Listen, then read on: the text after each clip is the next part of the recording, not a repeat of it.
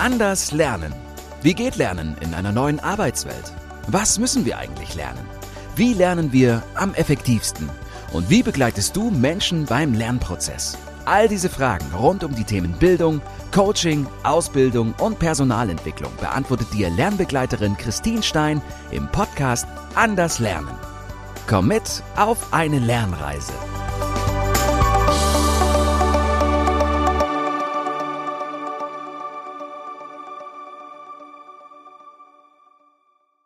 Hallo, mein Name ist Christine Stein. Ich arbeite als Trainerin und Lernbegleiterin in der Anders Akademie in Hamburg und freue mich, dass du bei meinem ersten Podcast dabei bist. Hier in diesem ersten Podcast, in dieser ersten Folge, möchte ich dir gerne ein bisschen mehr erzählen darüber, warum ich das eigentlich aufzeichne und was dich hier eigentlich erwartet in den nächsten Folgen.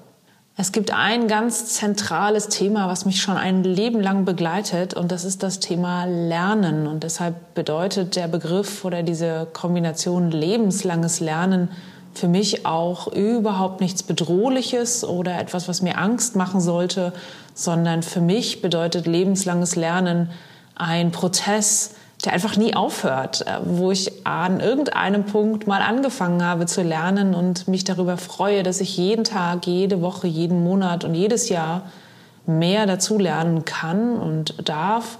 Und bin sogar aktiv dabei, mir immer wieder neue Sachen zu suchen, die mich interessieren, auf die ich einfach Bock habe und wo ich einfach Lust habe, was Neues zu lernen und äh, kann da eigentlich auch gar nicht richtig aufhören. Deshalb ist für mich lebenslanges Lernen und auch die Möglichkeiten, die wir haben, um lebenslang zu lernen und uns zu entwickeln und weiterzuentwickeln, die sind für mich äh, besonders großartig und ist etwas, was ich sehr, sehr schätze an unserer aktuellen Welt. Ein zweites Thema, was mich stark beschäftigt, schon seit einigen Jahren, ist das Thema der Selbstbestimmung und Eigenverantwortung. Und das übertrage ich auch sehr gerne auf das Lernen, denn für mich ist besonders wichtig, dass ich, aber auch meine Teilnehmenden diese eigene Verantwortung übernehmen, etwas zu lernen, sich weiterzuentwickeln und aus dem, was sie aufnehmen, aus ihrer Umwelt, aus verschiedenen Impulsen, die sie bekommen, dass sie das eigenverantwortlich ähm, ja, in sich aufnehmen und damit quasi anstellen, was sie selbst wollen.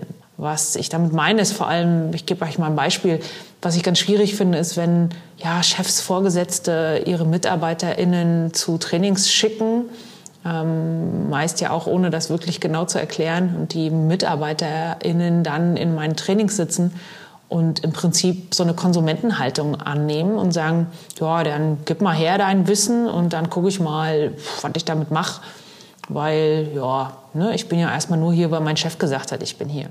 Die eigene Verantwortung dafür zu übernehmen, etwas zu lernen, bedeutet für mich aber, sich aktiv mit Inhalten auseinanderzusetzen, sich aktiv Wege und Mittel und Methoden zu suchen, Informationen zu erlernen und die dann auch anzuwenden. Also vor allem eben eigenverantwortlich gesteuert und ähm, das nicht fremdgesteuert abzuwarten und eben auch zu konsumieren, was irgendjemand verteilt an Wissen, sondern vielmehr, was ich versuche selber eben aufzunehmen. Also eigenverantwortlich in Trainings gehen, eigenverantwortlich äh, sich Impulse zu suchen, die mir eben helfen, mich selbst und persönlich weiterzuentwickeln. Mit genau dieser Haltung äh, begegne ich eigentlich den TeilnehmerInnen in meiner Kurse, meiner Seminare, meiner Workshops, meiner Trainings, dass ich ähm, zwar Wissen vorkuratiere, also vorher aussuche, auswähle und schon mal zur Verfügung stelle, häufig auf einer Lernplattform, aber die Verantwortung, dieses Wissen sich zu erarbeiten und auch anzuwenden und in die eigene Praxis zu transferieren, das überlasse ich meinen TeilnehmerInnen. Ich sage immer, ich biete halt an und ihr nehmt, was ihr davon nehmen könnt oder braucht, aber Dinge, die ihr nicht gebrauchen könnt oder die für euch irgendwie keinen Sinn ergeben, die lasst ihr halt liegen. Und wenn jemand aus einem Training herausgeht und im Prinzip nichts mitnimmt, also die Dinge zwar alle ganz spannend findet, aber sagt, ja, kann ich aber alles nichts mit anfangen, dann ist das auch okay, dann liegt es eben in der Verantwortung desjenigen.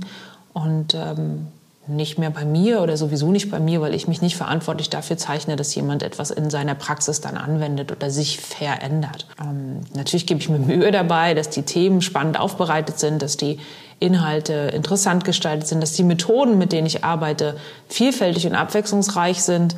Aber es ist nicht meine Verantwortung, was ein Teilnehmender mitnimmt und für sich nutzt in der Praxis.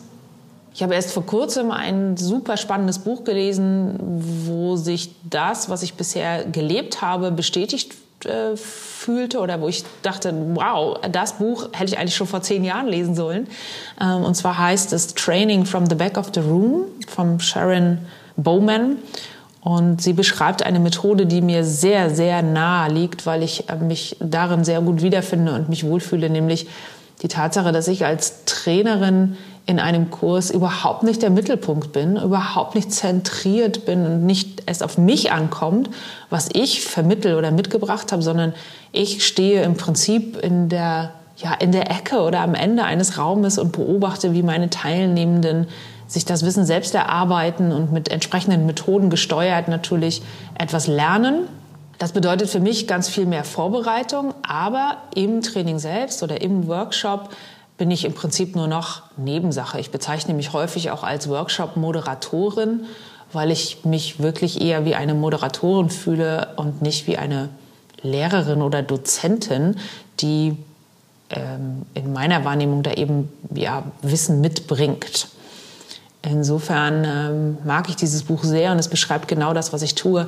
Häufig habe ich auch gesagt, ein guter Lehrer ist ein fauler Lehrer. Ich habe ja irgendwann mal Lehramt studiert, also finde schon, dass ich auch eine Lehrerin bin, aber das, was man ja weitläufig unter Lehrerin oder Lehrer versteht, ist nicht das, was ich lebe und nicht das, wie meine Trainings und Workshops aussehen, so dass ich also eher, ja, wie gesagt, Wissen kuratiere, was aussuche, auswähle, zusammenstelle und dann die entsprechenden Methoden plane und eben durchmoderiere, sodass Teilnehmende vor allem eigenverantwortlich, selbstständig und eben motiviert sich Wissen erarbeiten.